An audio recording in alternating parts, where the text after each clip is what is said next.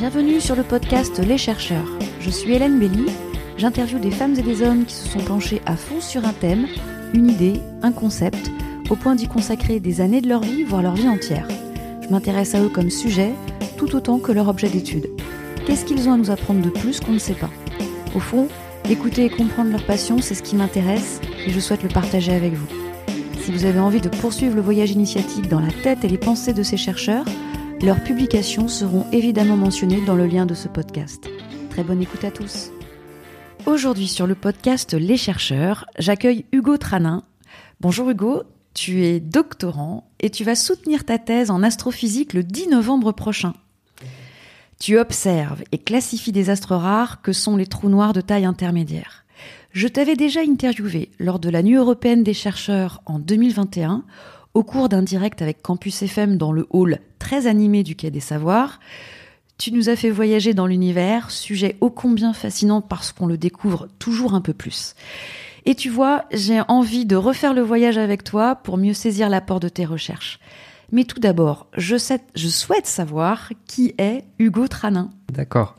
Alors, le, Hugo Tranin de 12 ans est déjà passionné par le ciel. Euh, il regarde le ciel par la fenêtre de la voiture et euh, il va dans une, exposition à Fontenay-aux-Roses euh, avec sa grand-mère qui porte sur les nébuleuses. et donc, les nébuleuses, ce sont des objets dans le ciel, des, nuages de gaz et de poussière qui prennent des formes très particulières, qui sont magnifiques à regarder. ça fait partie des plus belles photos du ciel qu'on peut voir. Et euh, à ce moment-là, je me suis dit que c'était vraiment ça que je voulais faire dans la vie. Voilà. Et euh, sinon, en grandissant, j'ai eu la chance de pouvoir rencontrer un astrophysicien qui m'a indiqué le parcours à suivre et euh, de grandir toujours avec la passion du ciel. Ouais, ouais. Alors justement, moi, je j'ai pas fait d'études évidemment en astrophysique. Tu peux retracer le parcours universitaire d'un astrophysicien? euh, il y a plusieurs euh, chemins possibles pour devenir astrophysicien. Euh, ce que m'avait dit l'astrophysicien en question, qui s'appelle Jacques Arsac, c'était de suivre un parcours bien particulier qui était maths sup, maths normal sup. il m'a dit ces mots, j'ai pas compris ce que c'était, j'ai juste retenu ce que c'était. mais mais bref, du coup, il s'agit de suivre une prépa et ensuite d'entrer dans l'école normale supérieure qui est considéré généralement comme la voie royale pour euh, l'enseignement et la recherche. Par contre, euh, il y a aussi euh, des collègues doctorants qui, qui ont suivi un parcours universitaire et qui sont à, égalité complètement avec moi aujourd'hui. D'accord. Donc toi, comment comment c'est fait le choix de ton sujet de thèse? Le choix de mon sujet de thèse, c'est alors déjà c'était mon sujet de stage en master 2 déjà. Euh, et c'était euh, tout simplement en discutant avec euh, mes profs à la fin des cours et un des profs en particulier d'une certaine matière qui s'appelle objet compact. Donc les objets compacts, ça regroupe les trous noirs, les étoiles à neutrons, les naines blanches. et, et donc qui, sont étudiés dans une matière à part. Et ce, prof, il, parle tout le temps avec beaucoup de, ferveur de, tous ces objets. Et euh, il m'a proposé un.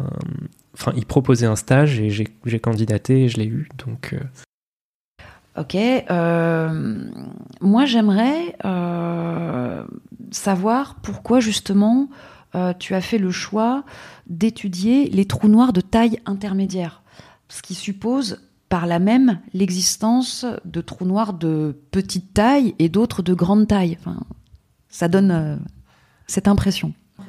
Alors tout à fait. Euh, les trous noirs intermédiaires, en fait, ce sont ceux qui, euh, qui, pèsent entre 100 et 100 000 fois la masse de notre Soleil, ce qui peut paraître déjà énorme, mais en fait il existe des trous noirs encore plus gros qu'on voit euh, un peu partout dans l'univers, qui sont appelés les trous noirs supermassifs, qui sont au centre des galaxies, de notre galaxie, déjà la Voie lactée, et des autres galaxies également. Et, euh, euh, et, à contrario, il y a aussi les petits trous noirs qui pèsent moins de 100, masse, euh, moins de 100 fois la masse du Soleil, qui sont formés à la fin de la vie des étoiles massives. C'est-à-dire le Soleil ne formera pas un trou noir, mais d'autres étoiles plus massives forment un trou noir à la fin de leur vie. D'accord. Si tu as voulu t'emparer du sujet des trous noirs de taille intermédiaire, donc de taille moyenne, Pourquoi? En fait, les trous noirs intermédiaires, contrairement aux trous noirs stellaires et aux trous noirs supermassifs, euh, on, en, voit très peu. Euh, jusqu'à très récemment, euh, on, doutait même de leur existence. Et à l'IRAP, il y a eu un, objet qui a été détecté en 2009, qui, qui est un des meilleurs candidats trous noirs intermédiaires encore à ce jour, 13 ans plus tard. Et en fait, cet, objet, il a été découvert donc en rayon X, euh, parce que ce qu'on voit quand on, quand, on dit on détecte un trou noir, on ne détecte pas le, un, bon, déjà on détecte pas un trou, on détecte euh, la matière qui tourne autour de ce trou noir en général. Et euh, là c'était le cas, et tout portait à croire en étudiant les rayons X, l'émission en rayons X de cet objet, que c'était un objet extrêmement massif, beaucoup plus que les trous noirs de masse stellaire, mais qui se trouvait en dehors du centre de, la galaxie qui, qui l'héberge. Euh, ce qui en fait un très bon candidat euh, trou noir intermédiaire.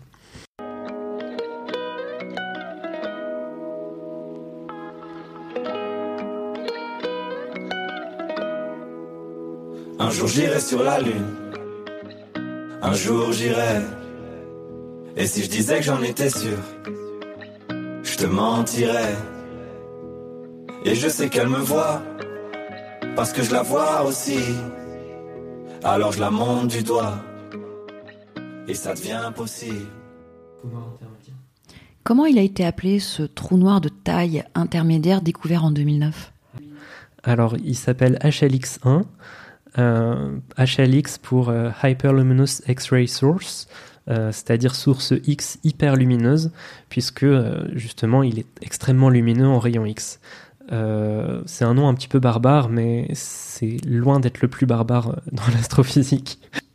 Justement, revenons sur l'histoire des trous noirs pour qu'on comprenne encore un peu mieux euh, comment mieux situer les trous noirs de taille intermédiaire, donc ton sujet. Euh, moi, j'ai lu que c'était un astrophysicien allemand qui s'appelle Karl Schwarzschild qui, en 1919, prédit, il prédit leur existence. donc, et puis tu me disais en préparation de notre interview que euh, bien plus tôt que ça, euh, un autre chercheur de je ne sais plus quelle nationalité euh, avait aussi prédit. alors, aide-nous à nous dans notre histoire de temps humain. finalement, on connaît les trous noirs. C'est récent en fait cette découverte. Aide-nous à, à resituer cette histoire des trous noirs. Alors, euh, le, pasteur anglais euh, que j'ai introduit juste avant notre interview, justement, euh, il s'appelle John Michel. Et il, c'était à la fin du, XVIIIe siècle qu'il a introduit des, étoiles sombres en supposant, en fait, c'est une expérience de pensée complètement, que certaines étoiles pouvaient être tellement denses que leurs rayons étaient tels que la lumière ne pouvait pas s'échapper de leur surface. Euh, c'est-à-dire que ici, on est sur Terre, il faut une certaine vitesse pour s'échapper de, la Terre, euh, qui est de 28 000 km/h, qui s'appelle la vitesse de libération. Et en fait, euh, cette vitesse, si elle est supérieure à la vitesse de la lumière, ça veut dire que euh, rien ne peut s'échapper, puisque rien ne peut aller plus vite que la lumière, rien ne peut s'échapper de, la surface de cet objet. Et donc, euh, pour un observateur extérieur, ça apparaîtrait comme une étoile noire. Et euh, donc, c'était une expérience de pensée, mais Schwarzschild, en, 1915, a prédit que ce type d'objet pouvait était conforme aux équations de la relativité générale, en fait. Et, donc, par là même, c'était la première pierre théorique solide pour l'existence des trous noirs. Euh, et il a fallu encore attendre 60 ans avant que le, premier trou noir soit réellement découvert. Donc le premier trou noir, c'est en 1974, je crois. Euh, il a été détecté justement en rayon X. Et, euh, et donc il s'appelle Cygnus X1, puisqu'il est dans la constellation du cygne. Et euh, on a observé donc des, des, des, modulations de, de, de, la position de, de, la source, euh, ce qui voulait dire qu'il y avait une étoile qui tournait autour de cet objet qui, euh, qui, qui émettait des rayons X, mais qu'on ne voyait pas autrement. je crois que c'est à peu près ça, comme ça qu'on a détecté ce trou noir. Et ce, donc c'était vraiment un objet qui, a été très controversé pendant plusieurs années, euh, puisque on n'avait aucune preuve autre de l'existence des trous noirs avant, euh, preuve observationnelle, j'entends. Et euh, ensuite, en réinterprétant les données qu'on avait observées dix ans plus tôt, en 1963, on, s'est rendu compte, euh, des années plus tard, hein, 20 ans plus tard, que c'était probablement un trou noir supermassif, euh, puisque c'était, il fallait avoir un, euh, donc en 1963, ce qui a été découvert, c'était une étoile, mais euh, qui émettait en radio, en ondes radio, et ça c'est pas normal pour une étoile normalement. Et ce qui est aussi particulier, c'est que sa lumière était décalée vers le rouge ce qui, ce qui signifie qu'elle s'éloigne de nous. Par enfin, c'est ce qu'on appelle l'effet Doppler en physique. Elle s'éloigne de nous. Et euh, puisque à cette époque on connaissait déjà l'expansion de l'univers, ça voulait dire que en fait elle est loin de nous. Elle est très loin, euh, beaucoup plus loin que notre galaxie. Donc c'est une étoile qu'on détecte mais hors de notre galaxie. En fait, il n'y a aucune étoile qu'on connaît qui qui est, compatible avec ça. Et euh, ce qui est plutôt compatible avec ça, c'est de supposer qu'on a un trou noir supermassif euh, autour duquel euh, vient s'agréger de la matière et être aspiré par le trou noir, et ce qui émet des quantités faramineuses de lumière. Alors justement, tu parles de trous, tu disais tout à l'heure que c'est pas les trous noirs, ce sont pas des trous en soi. Euh, c'est Christophe Galfard, un, astrophysicien euh, bon, qui a écrit l'univers à portée de main, qui, le dit. Il le définit comme ça. Il dit que justement les trous noirs sont l'inverse du vide. Est-ce que tu es d'accord avec euh, ce qu'il dit là, avec sa définition? Alors oui, je pense qu'on peut le dire un petit peu comme ça, puisque quand on dit le mot trou noir, on s'imagine que c'est un trou, que c'est vide, euh, mais c'est une idée reçue en fait. C'est c'est pas du tout du vide, un trou noir. C'est euh, une quantité de matière qui a été concentrée dans un très très petit espace, euh, qui est théoriquement donc infiniment dense et de, de, laquelle aucune lumière ne peut s'échapper. Donc, s'il apparaît comme noir, c'est pas du tout que c'est un trou, c'est juste que c'est énormément de matière qui est concentrée en, un, un très petit point. Donc, de ce point de vue-là, c'est l'inverse du vide.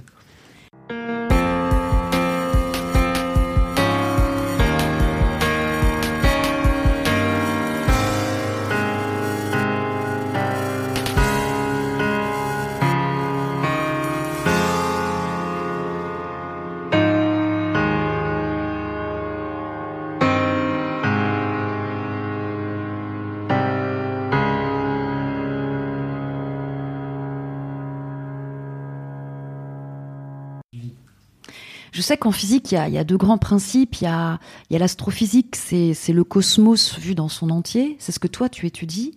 Et puis aussi, il y a la physique de la matière, c'est la physique quantique.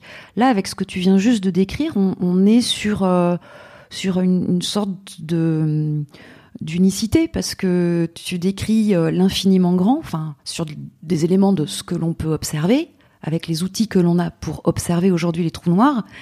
Euh, et, on sait que les trous noirs, c'est en fait de la matière infiniment euh, petite. Est-ce qu'on peut dire ça?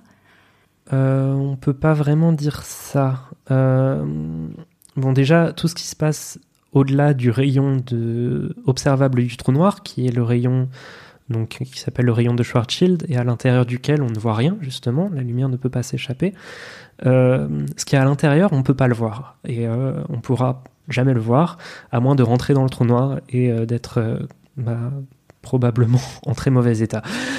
Euh, en fait, du coup, on peut pas voir la matière dans l'état dans lequel elle est. En revanche, c'est Stephen Hawking qui prédit que on a un rayonnement qui s'échappe de, du trou noir, et ce rayonnement, c'est une prédiction de la physique quantique notamment.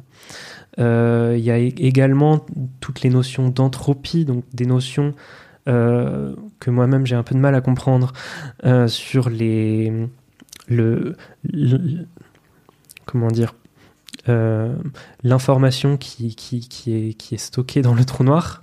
je peux pas le dire de, enfin plus, rigoureusement, je pense, qui, qui, amène à des paradoxes et, et, notamment euh, du point de vue de la physique quantique.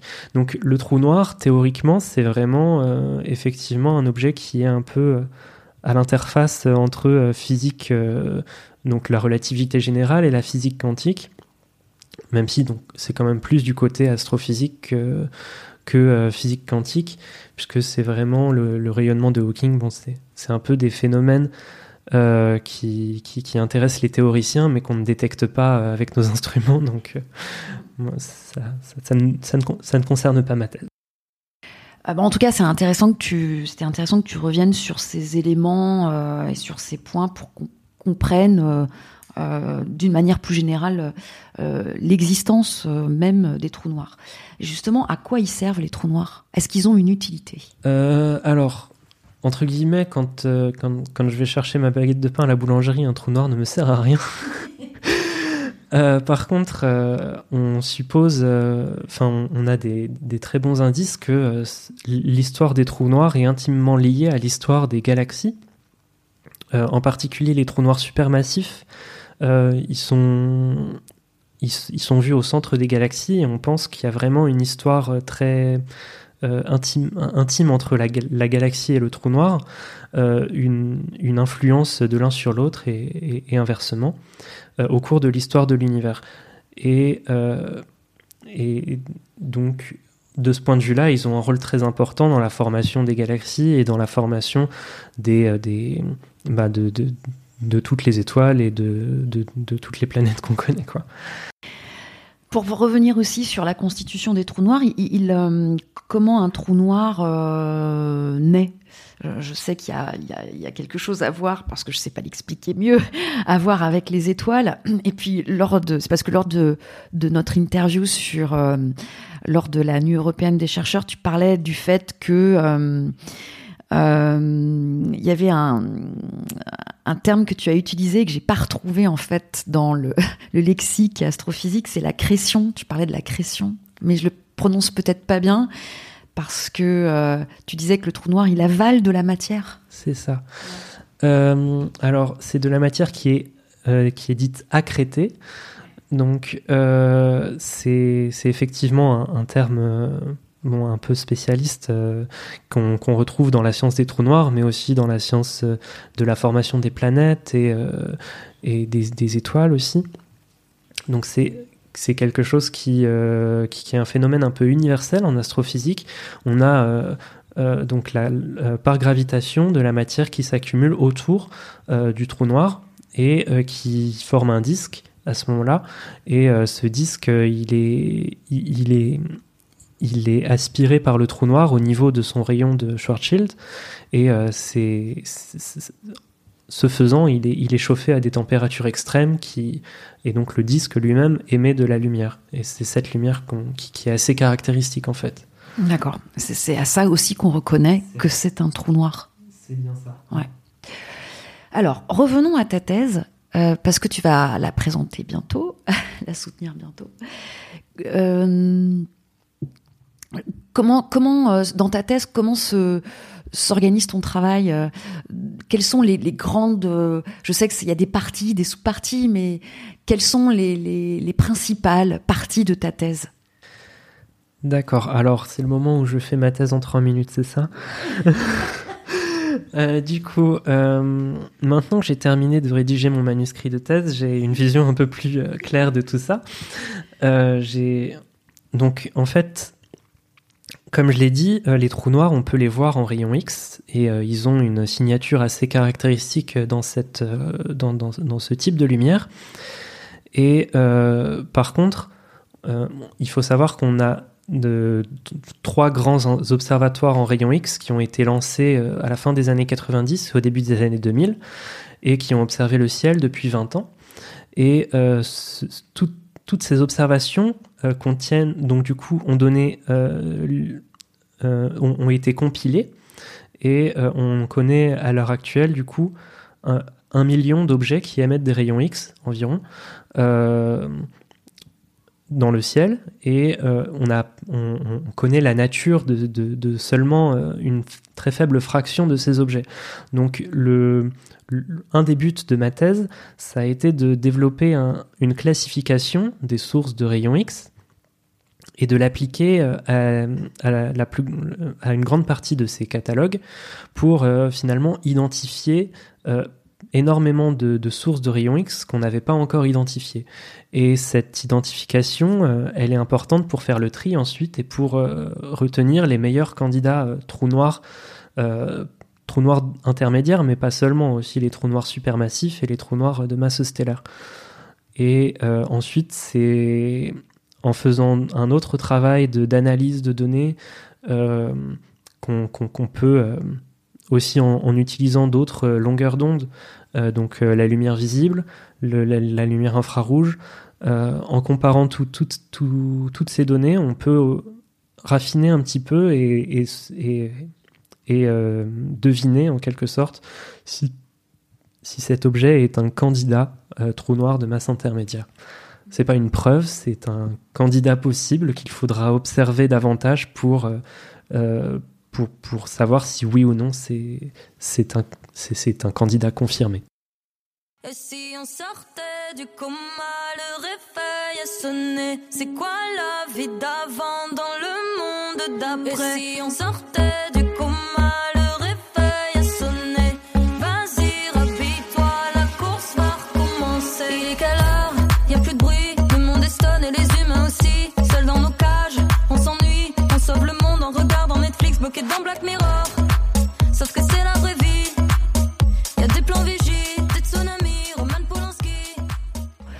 Est-ce que, euh, alors, quel est le but de, tu y as répondu un petit peu, mais je repose quand même la question, quel est le but de ton travail de classification pour la recherche mondiale? C'est l'apport de ta thèse dans euh, la recherche euh, en astrophysique alors, comme je l'ai dit un peu plus tôt, les trous noirs supermassifs, le premier a été détecté en 1963. Il était très lointain, mais finalement, pas tant que ça. Euh, à l'échelle euh, du cosmos qu'on a observé euh, jusqu'à aujourd'hui. C'est-à-dire que aujourd'hui, les, objets les plus lointains qu'on observe sont donc ce qu'on appelle à redshift 6 ou 7. Le redshift, c'est un paramètre bien pratique pour justement quantifier la distance de ces objets extrêmement lointains. On ne peut pas la compter en kilomètres ou même en années-lumière. et ça signifie en fait que ces objets, ils, ont émis leur lumière seulement quelques centaines de millions d'années après le Big Bang. Et donc, on les voit tels qu'ils étaient euh, seulement quelques centaines de millions d'années après le Big Bang. Ça veut dire qu'ils se sont formés extrêmement rapidement. Quelques centaines de millions d'années, c'est très rapide pour un astrophysicien. Euh, et, en fait, on a détecté certains de ces objets qui sont des trous noirs supermassifs, c'est-à-dire qui ont plus qu'un milliard, même plus qu'un milliard de fois la masse du Soleil pour certains d'entre eux. Et euh, la question, c'est comment c'est possible de rassembler une telle masse en si peu de temps. Et euh, c'est là qu'intervient tout, tout, le, tout, tout l'intérêt de, de, la recherche de trous noirs intermédiaires, parce qu'ils apportent une réponse. Il y a deux grandes façons de former un trou noir qui peuvent être combinées c'est euh, l'accrétion justement de gaz qui est autour euh, du trou noir euh, et la fusion de trous noirs plus petits. Si on a deux trous noirs qui fusionnent entre eux, tout de suite on a la masse qui est doublée instantanément presque. Et donc ça permet de, former des trous noirs de, exponentiellement plus gros. Et donc c'est une réponse possible. Maintenant, les, trous noirs intermédiaires, euh, comme je l'ai dit, euh, jusqu'à il y a peu de temps, on doutait encore de leur existence. Et euh, on a il y a un énorme enjeu à en, trouver un gros échantillon pour pouvoir l'étudier ensuite et, et connaître les propriétés de ces objets. Parce que euh, donc c'était tout l'intérêt de ma thèse, de rassembler euh, un, grand échantillon de candidats trous noirs intermédiaires et de l'étudier d'un point de vue statistique. Euh, on distingue, enfin, je, distingue vraiment dans mon travail les travaux de qui se focalisent sur un objet en particulier, qui font énormément d'observations de cet objet et qui le connaissent très bien du coup au bout du compte. Mais par contre, ça, ça peut être euh, une anomalie dans l'univers. Euh, peut-être que HLX1 euh, qu'on a découvert en 2009, il n'y a aucun autre objet qui lui ressemble. et donc l'intérêt de ce travail, c'était aussi de savoir si on découvrait d'autres objets comme HLX1 et, de faire une étude de population, donc un peu une, sociologie de, des trous noirs. Est-ce à dire que après ta thèse, euh, tu, vas continuer ton, travail? Tu as moyen de le continuer, puisqu'on là, tu nous décris quand même un recueil de données, une base de typologie euh, des trous noirs de taille intermédiaire. Ça, ça laisse à penser que tu vas pouvoir continuer ton travail. Oui, bah, tout à fait. Il y a tout. Enfin. Euh, je pense qu'il y a tout intérêt à faire d'autres observations de ces objets euh, qui, sont ressortis dans mon échantillon de candidats trous noirs intermédiaires. Donc il y a un peu plus de 200 euh, candidats trous noirs intermédiaires. Et euh, maintenant, il faut les étudier davantage pour savoir lesquels sont des vrais candidats, lesquels sont pas du tout des, trous noirs intermédiaires, mais en fait des trous noirs d'arrière-plan, ou alors des étoiles, ou, d'autres objets, ou même parfois des, erreurs sur, euh, sur, les images, quoi. Des, des anomalies instrumentales. Et justement, je, là encore une fois, quand on préparait euh, l'interview, j'aimerais que tu reviennes, parce qu'on a parlé du prix Nobel de physique de, de cette année, de 2022, parce que c'est un chercheur euh, qui, qui, étudie la physique quantique, Alain Aspect. Mais toi, tu, ce qui t'a frappé, c'était plutôt le prix Nobel 2020 en physique aussi parce que ça touchait les trous noirs. Alors, toujours pour te resituer dans ton sujet, qu'est-ce qui t'a quelle est l'avancée là avec le prix Nobel de physique de 2020 Quelle est l'avancée sur les trous noirs? Donc euh, l'avancée qui a été récompensée en 2020, c'est euh, celle euh, donc de trois chercheurs. donc il y a un théoricien, Roger Penrose, qui a prouvé que les équations de la relativité générale étaient compatibles avec la formation d'un trou noir. Et euh, c'est une chose de dire que les trous noirs sont une solution possible des équations de la relativité générale. C'en est, une autre de dire que euh, on peut passer d'une étoile à un trou noir en respectant les équations de la relativité générale. Et euh, ça a été l'objet de, son travail, donc dans les années 70, je, à peu près. J'étais pas encore né. Et et également, euh, le, prix Nobel 2020 a aussi récompensé Andrea Ghez et Reinhard, Genzel pour euh, la, preuve observationnelle de l'existence d'un trou noir supermassif au centre de notre galaxie, la Voie lactée. Je reviens aussi sur euh, ce qui t'a aidé à réaliser ta nomenclature des trous noirs, si on peut dire. C'est la recherche dite participative parce que tu as fait appel à, des volontaires pour t'aider à procéder à la classification des trous noirs.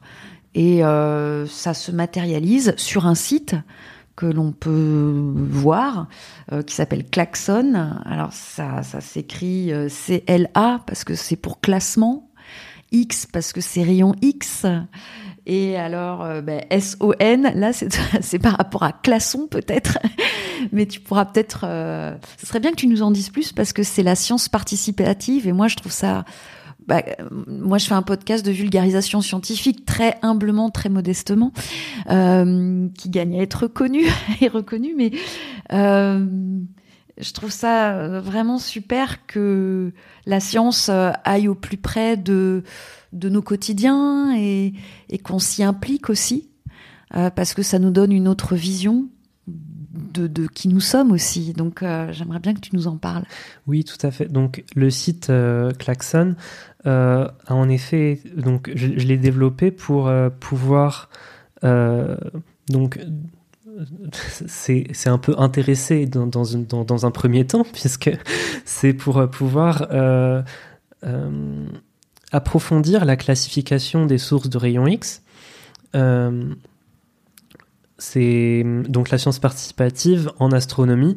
Ça a commencé à peu près en 2007 avec une expérience qui, s'est appelée euh, Galaxy Zoo pour, pour classer de façon, fiable un, un, zoo de galaxies. Donc plein d'observations de galaxies qui ont été faites en lumière visible et euh, pour pouvoir euh, en déterminer la morphologie. Donc si c'est des galaxies spirales ou des galaxies plutôt en forme de, de, ballon, des, des, galaxies qui sont dites elliptiques.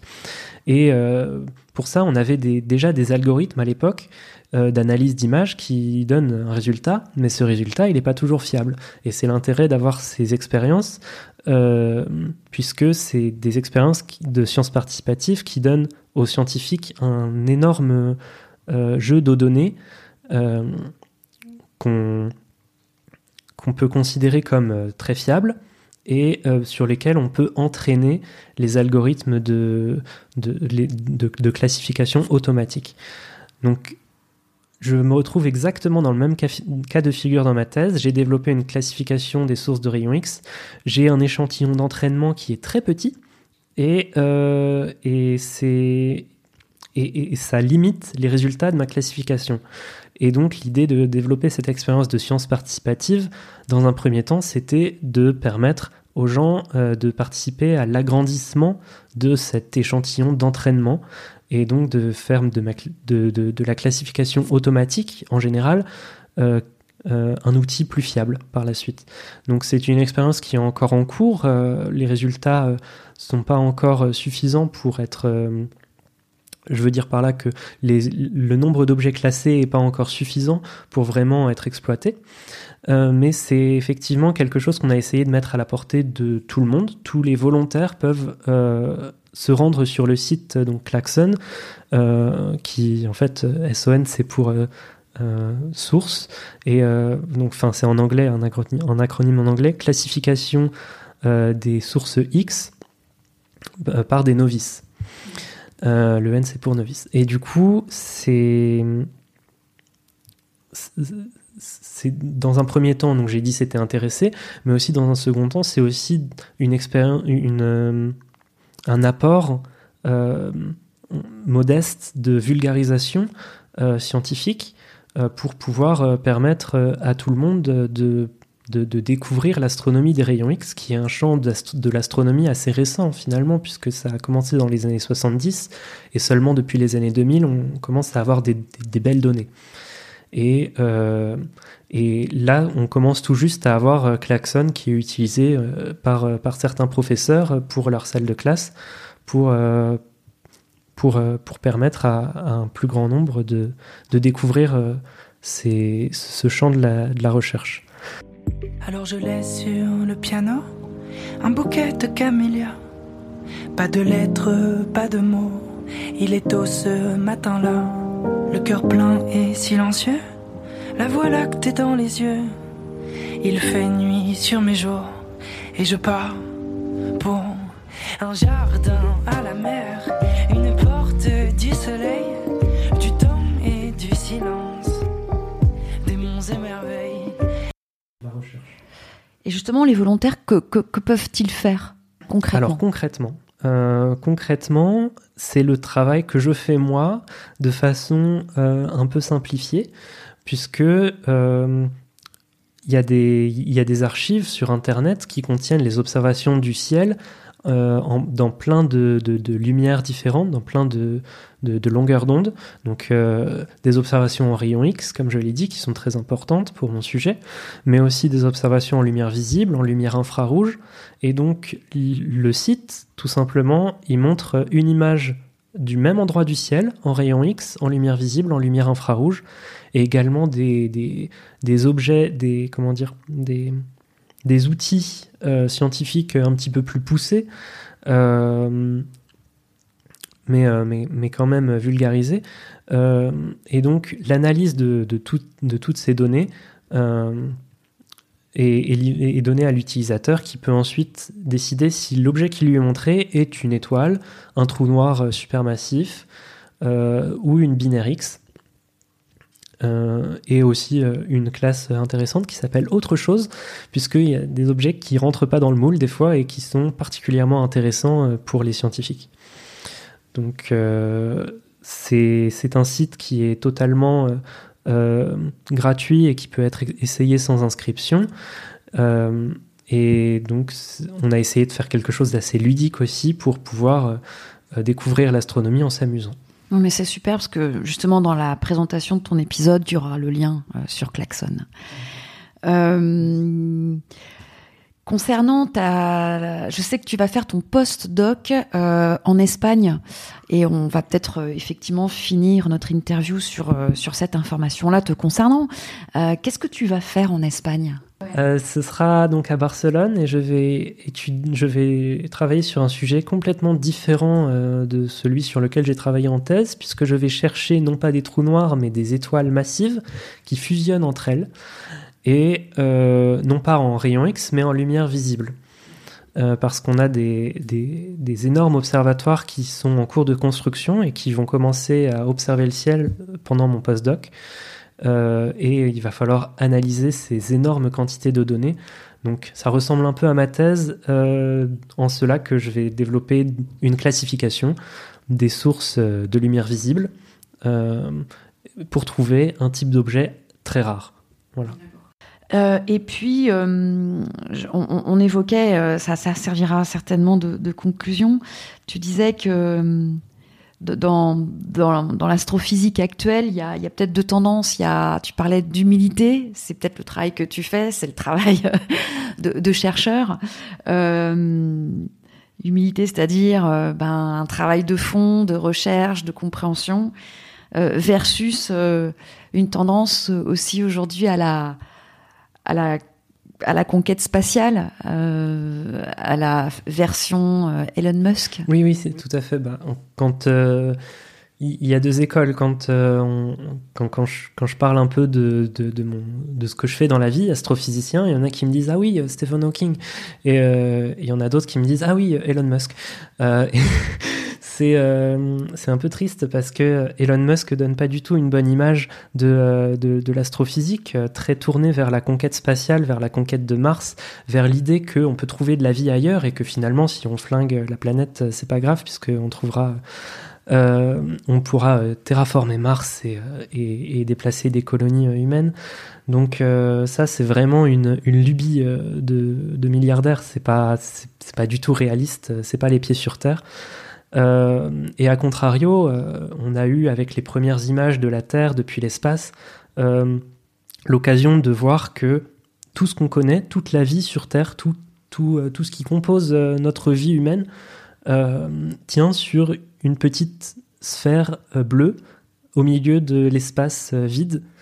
Et ça, ça, apporte du coup immédiatement une, un sentiment de fragilité de cette, de, de cette de, cet écosystème et qu'il faut absolument le protéger. Donc c'est aussi quelque chose que j'ai fait pendant euh, euh, une partie de ma thèse, de m'impliquer dans des associations pour, euh, pour militer pour la protection de, l'environnement et sur les enjeux écologiques en général, pour la sensibilisation et les actions collective. Ouais, et puis tu portes un t-shirt qui s'appelle Avenir climatique. Ça s'impose.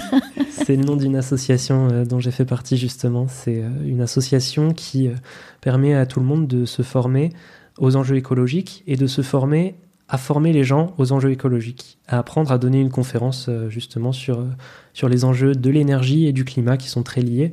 Et le lien n'est pas forcément fait aujourd'hui avec toutes ces pénuries énergétiques euh, de pétrole, d'essence, de, gaz qui s'annoncent, euh, le lien n'est pas toujours fait avec le climat, mais pourtant c'est quelque chose qui est extrêmement lié.